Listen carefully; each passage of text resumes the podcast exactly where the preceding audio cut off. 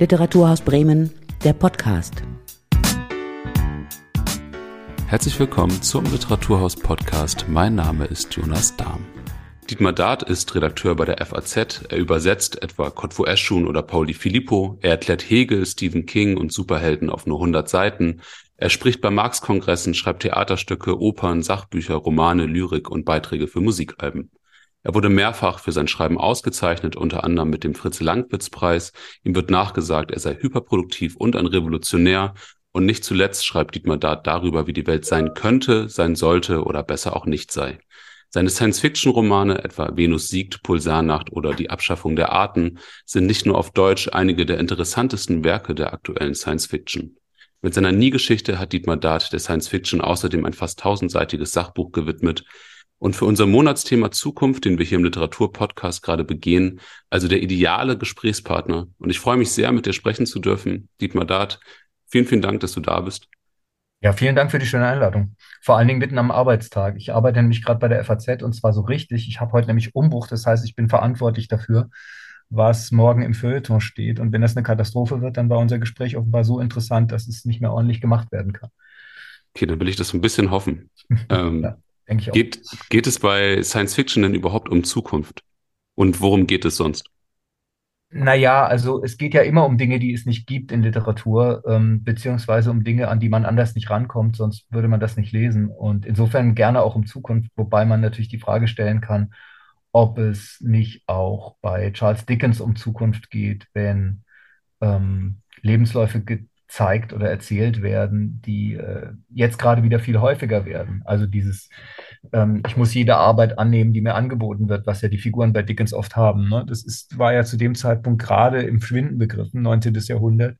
Äh, qualifiziertere Lebensläufe waren sozusagen möglich, auch besser gesicherte. Und jetzt rutschen wir gerade wieder ins andere. Ich habe gerade eine Nachricht bekommen, mit der ich mich irgendwie beschäftigen soll in diesem Umbruch, dass die IBM äh, erstmal einen Einstellungsstopp angefangen hat. Äh, 7800 Jobs werden wahrscheinlich durch künstliche Intelligenz ersetzt werden in absehbarer Zeit. Und da weißt du halt auch nicht, ist das jetzt der Grund? Dann hast du sozusagen vom Ereignis zur Zukunft hingedacht oder ist das eine Ausrede, weil das schon lange in den Schubladen liegt, dass sie sagen, wir wollen eh weniger Leute beschäftigen und so weiter.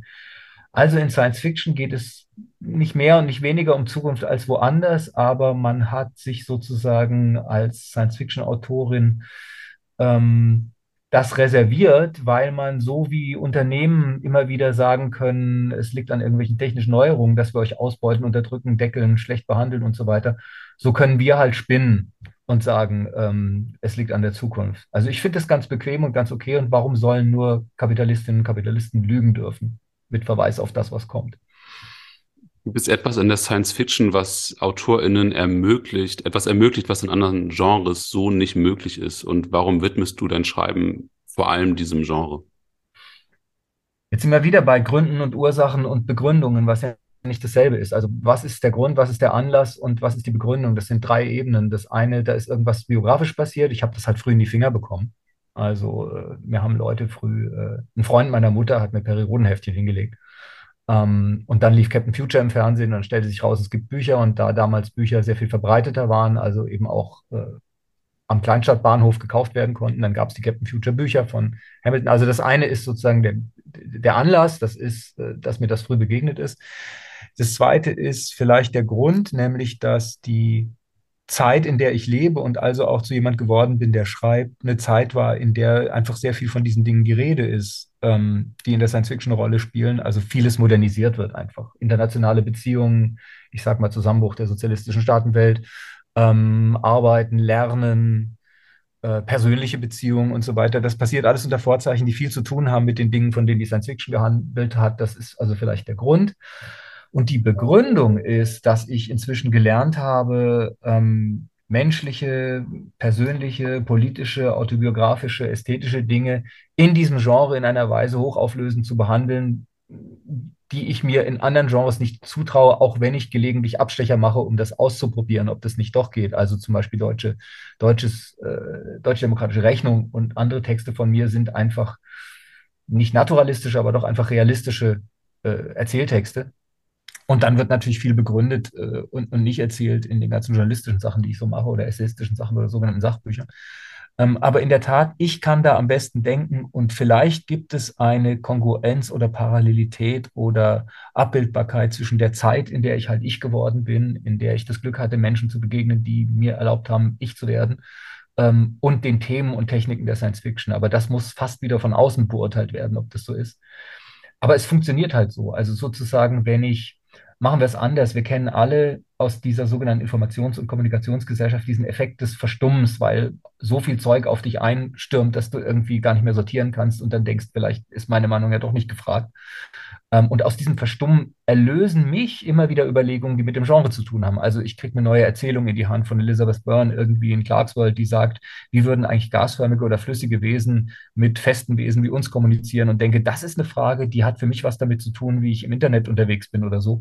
Das heißt, dieses Genre befreit mich, indem es mir Angebote macht, zu spekulieren, wie das in diesem Genre passiert, immer wieder davon, dass ich denke, also dazu fällt mir jetzt nichts mehr ein oder ich bin sprachlos oder so. In deinem Roman Die Abschaffung der Arten sind die Menschen abgeschafft worden, zumindest so, wie wir, sie, wie wir sie heute kennen. Sie wurden von den Tieren abgelöst, die nicht mehr Tiere sind, wie wir sie kennen, und denen wiederum von maschinischen Wesen die Erde streitig gemacht wird.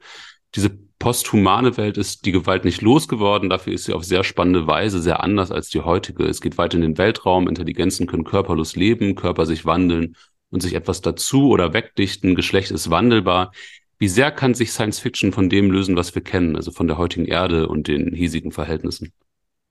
Also einerseits materiell natürlich überhaupt nicht. Insofern sie eine Praxis ist, die extrem damit zu tun hat, wie wir hier schreiben, lesen, spekulieren, fantasieren. Ähm, das andere ist aber, dass sie, weil sie jetzt auch schon eine Weile existiert, also sagen wir mal 100 Jahre lang heißt sie so, vielleicht nochmal 100 Jahre lang werden Dinge ausprobiert, die ich so nennen würde, ähm, sehr viel länger geht es gar nicht, weil du zum Beispiel eine naturwissenschaftlich-technische, ich sage nicht gern Kultur, aber vielleicht Diskursformation und soziale Praxis haben musst, um so eine Ästhetik zu entwickeln, die ich dann Science Fiction nennen würde. Ähm, aber sie erlaubt also, weil es das schon eine Weile gibt, diese Dinge nicht nur in eine Richtung zu denken. Das heißt, äh, du hast sozusagen jetzt einen Strang von dem Buch ähm, erzählt und hast gesagt, die Menschen sind überwunden. Aber eigentlich sind sie ja auch verwirklicht. Also es das heißt ja an mehreren Stellen, die Menschheit ist eigentlich jetzt erst verwirklicht mit diesen, mit diesen Gente, mit diesen nicht mehr Tieren, nicht mehr Menschen. Und damit ist gemeint, wenn man die Menschheit als ein Gattungswesen denkt und sagt, ähm, wie zum Beispiel in der Allgemeinen Erklärung der Menschenrechte, alles, was Menschenantlitz trägt, darf nicht in den Dreck getreten werden, darf nicht so behandelt werden.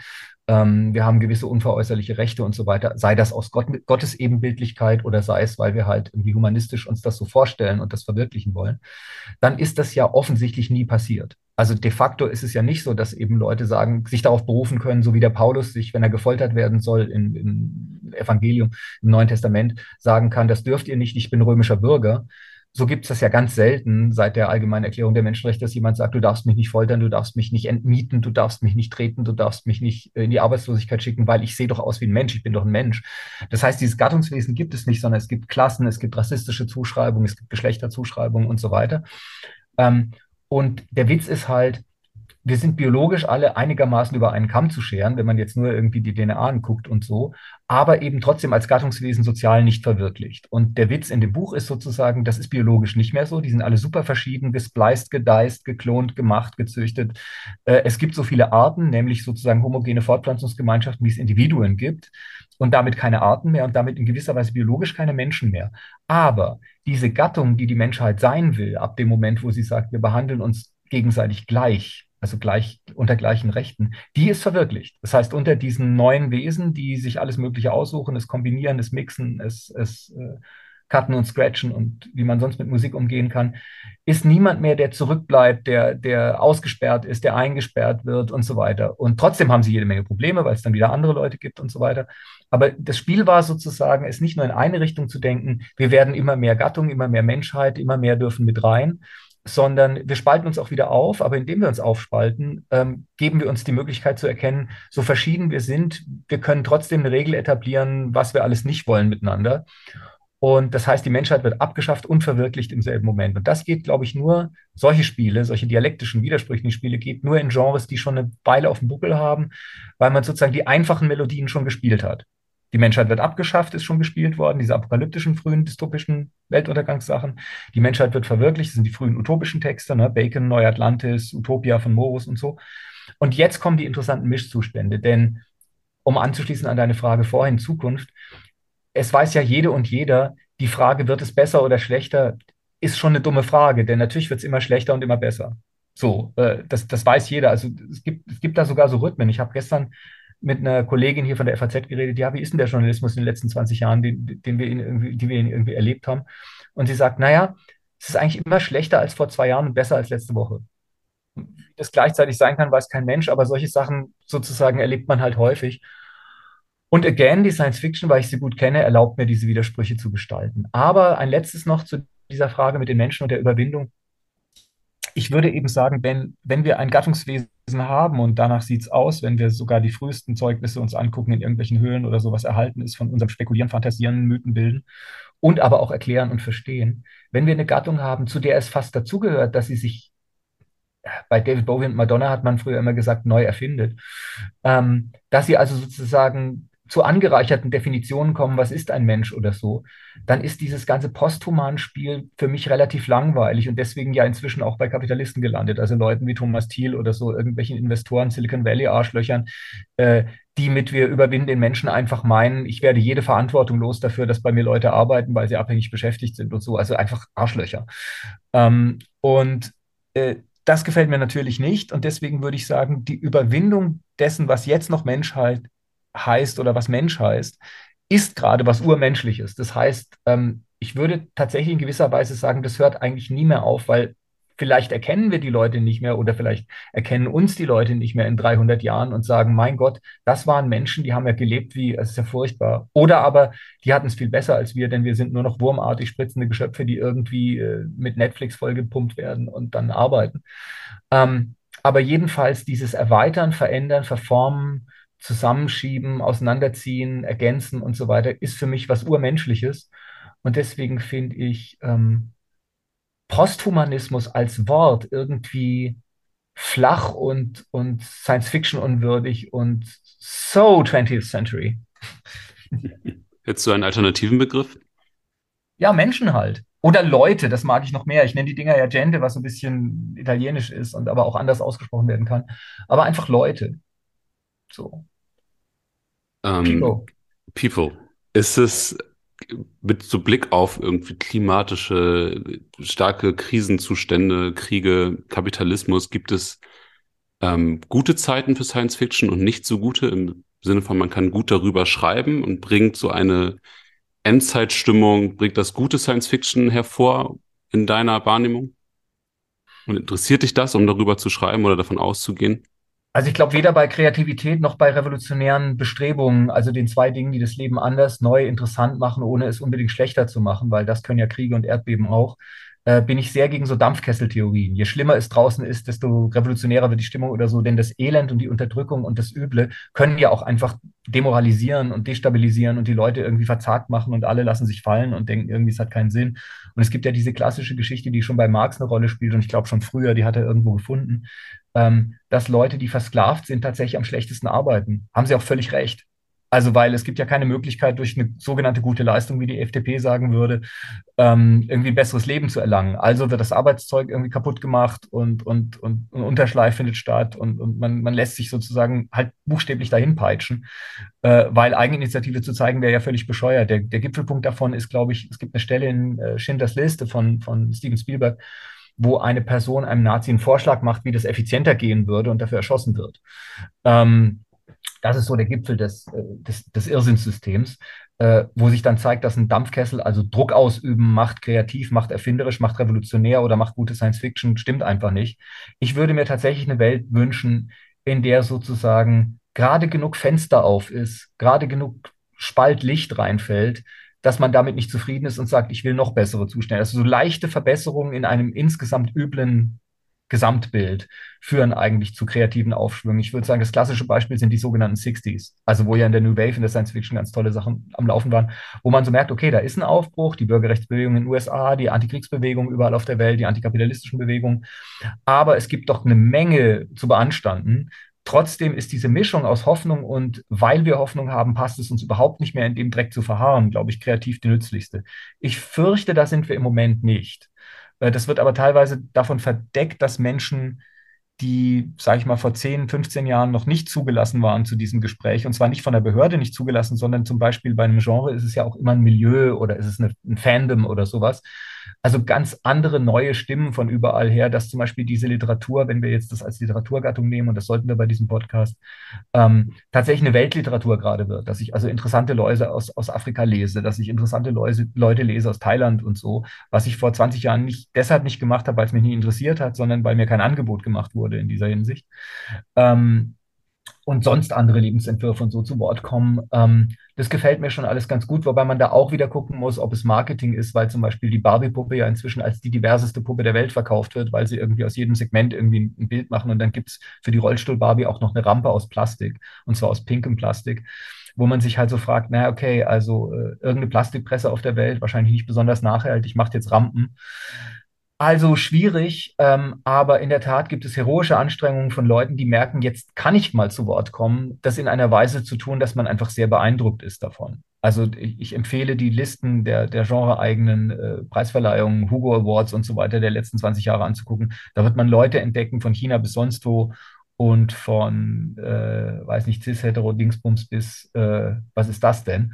Ähm, da kann man dann weitergraben und wird eben auf Stimmen stoßen, die man so noch nicht gehabt hat. Und das ist, äh, das ist ermutigend. Aber insgesamt würde ich nicht sagen, äh, weil wir in so üblen Zeiten leben, äh, können die Spinner und Spinnerinnen wenigstens äh, kreativer spinnen. Ein weiterer deiner Romane, der sich einer sehr anderen Welt zuwendet, ist Der Schnitt durch die Sonne. Eine Handvoll Menschen werden von Sonnenwesen auf die Sonne geholt, um dort bei der Lösung eines Krieges zu helfen. Diese Sonnenwesen und der Krieg sind für die Menschen, die dort sind, eigentlich nicht wirklich verständlich. Die Menschen sehen sie durch so Filter und sind eigentlich immer ein bisschen überfordert. Ist es für Science Fiction wichtig, dass es immer etwas unbegreiflich zugeht?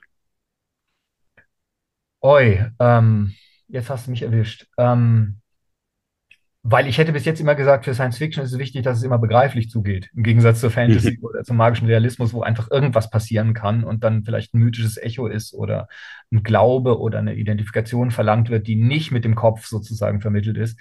Während Science Fiction für mich schon weitgehend was ist, was kognitive Ketten in Anspruch nimmt, von wegen ähm, die Frage sozusagen, gibt es andere Intelligenzen, ähm, wird in der SF plausibel gemacht als eine Frage, die sich lohnt zu erzählen, indem gesagt wird, wir kommunizieren mit denen, aber wie machen wir es denn? Das heißt, es wird sozusagen eine Denksportaufgabe in den Raum gestellt, die dann die Energie bindet, die sonst frei wäre zu sagen, ich glaube nicht, dass es sowas gibt. Und indem ich mich damit beschäftigen muss, wie gehe ich damit um, frage ich nicht mehr, ob es das gibt und dann bin ich drin in der Story und dann haben sie mich und dann können sie mit mir spielen und dann kann ich teilnehmen an dieser Spekulation. Aber ähm, ich würde sagen, die gemeinsame Erklärungsarbeit von Leuten mit unterschiedlichen Wissensressourcen war für mich der Witz beim Schnitt durch die Sonne. Also jemand, der irgendwas vom Essen versteht, jemand, der was von Musik versteht, von Dingen, die erstmal nicht, ähm, weiß ich nicht, Stringtheorie äh, in elf Dimensionen oder irgendwie äh, ähm, solare Fusionsphysik oder so sind, wo man auf den ersten Blick drauf kommt, dass das eine Science Fiction ist, die auf der Sonne spielen kann, sondern so Leute, die irgendwelche Skills haben, die Fertigkeiten haben, die Kenntnisse haben und so weiter aus verschiedenen Lebenskreisen kommen. Und wie können die zusammenarbeiten an der Lösung von Problemen, die sozusagen dieses klassische Ding mit äh, ein paar Blinde tasten einen Elefanten ab. Einer sagt, es ist eine Schlange, weil er Rüssel hat, der andere sagt, es sind Säulen, das sind das die vier Beine und so weiter. Wie kann man das operationalisieren, so dass wir dem Elefanten zum Beispiel helfen, wenn er Hunger hat? Ähm, weil wir aus verschiedenen Gesichtskreisen kommen, weil in der Tat bei gleichzeitiger Entwertung von Skills von ganz vielen Menschen, die jetzt auch alle ganz viel Angst haben, aus guten Gründen, weil sozusagen Netz- und KI-basierte Arbeitsweisen äh, die Löhne einfach drücken werden und die Vergütung drücken werden und die Ausbeutung intensivieren werden und den Arbeitstag verlängern werden und so und die Leute dann Angst haben, aber ich habe doch so mühsam ein paar Dinge gelernt und jetzt wird mir gesagt, das kann eine Maschine auch, also muss ich bitte schneller und bitte besser und ein bisschen mehr und für mehr Auftraggeber und pipapo. Ähm, dass sozusagen einerseits das platt gemacht und nivelliert wird in eine Wertlosigkeit und andererseits äh, der einzige Ausweg, den viele dann sehen, halt so Spezialisierungen sind, äh, sodass das Phänomen, das inzwischen äh, sehr verbreitet ist, der Fachidiotisierung, was früher ein ein Phänomen war von wenigstens hochbezahlten technischen Spezialistinnen. Äh, und was jetzt aber sozusagen, im Grunde gibt es jetzt Tagelöhner, die gleichzeitig Fachidiotinnen sind. Ähm, Und das ist durchaus neu. Also die, die, die Tagelöhner in der Bibel, die irgendwie ein bisschen bei der Ernte helfen und dafür irgendwie ein, ein Schälchen äh, Schlabberbatsch bekommen, die hatten wenigstens von nichts eine Ahnung. Aber jetzt kannst du irgendwie ein paar Jahre eine Schule besuchen, falls du es kannst, falls es dir jemand bezahlt, und dann noch eine Uni besuchen. Und trotzdem ist das, was du kannst, muss super speziell sein, um noch eine Chance zu haben und dann aber trotzdem nicht gut bezahlt. So, und äh, das sah ich da schon dämmern, weil es nicht so schwer zu dämmern zu sehen ist, äh, auch ohne die technischen Ausreden und oder Begründungen und oder Hebel, die jetzt gerade kommen. Und mich hat das interessiert, einfach als eine es passte ganz gut zu dem Science-Fiction-Problem, dass ich glaube, schlechte Science-Fiction geht von Ergebnissen von Wissenschaften aus. Also wir wissen, das und das ist so und so und dann machen wir jetzt eine Western-Geschichte, die nennen wir aber Science-Fiction, weil es sind Strahlenpistolen und keine Colts. Ähm, und ich finde interessanter, wie kommt Wissenschaft zu ihren Wahrheiten, wie kommt sie zu ihren Erkenntnissen, wie arbeitet sie? Und wollte halt sozusagen so eine Vergleichbarkeit herstellen, inwiefern ist eine Köchin eine Wissenschaftlerin, inwiefern ist ein Musiker ein Wissenschaftler und was an der Wissenschaft als Kernidee von Aufklärung, nämlich wir können uns alle über das Ergebnis unterhalten und die Experimente sind im Prinzip jeder und jedem zugänglich und das Verfahren ist jeder und jedem zugänglich und ist demokratisch und so. Was davon könnte ein Gegengewicht sein gegen die gleichzeitige Abwertung und Verfachidiotisierung von Arbeit überhaupt? Das war sozusagen das Projekt. Deswegen ist es ein, Entschuldigung, kommunistisches Buch.